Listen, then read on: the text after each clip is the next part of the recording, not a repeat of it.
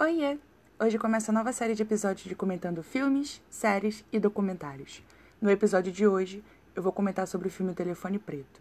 É de uma forma superficial, apenas para que você possa conhecer a obra. Solta a vinheta.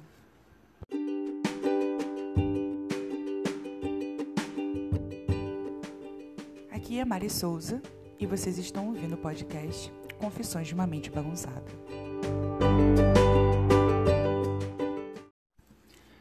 Telefone Preto é um filme baseado numa obra de Joe Hill chamado Telefone Preto e Outros Contos.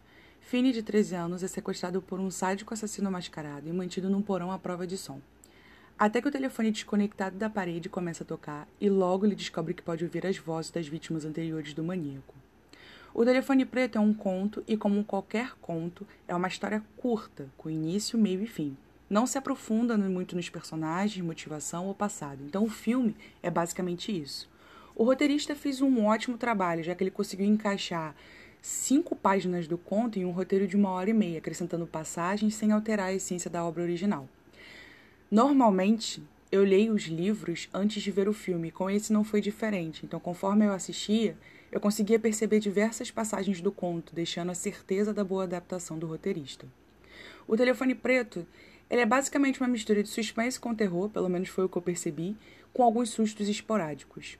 Ele não é um filme para Oscar, mas ele é feito justamente para ser apreciado, amado ou odiado.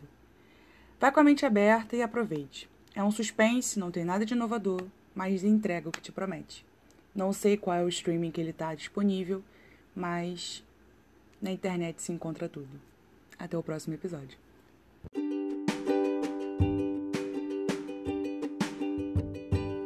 Você ouviu Confissões de uma Mente Bagunçada.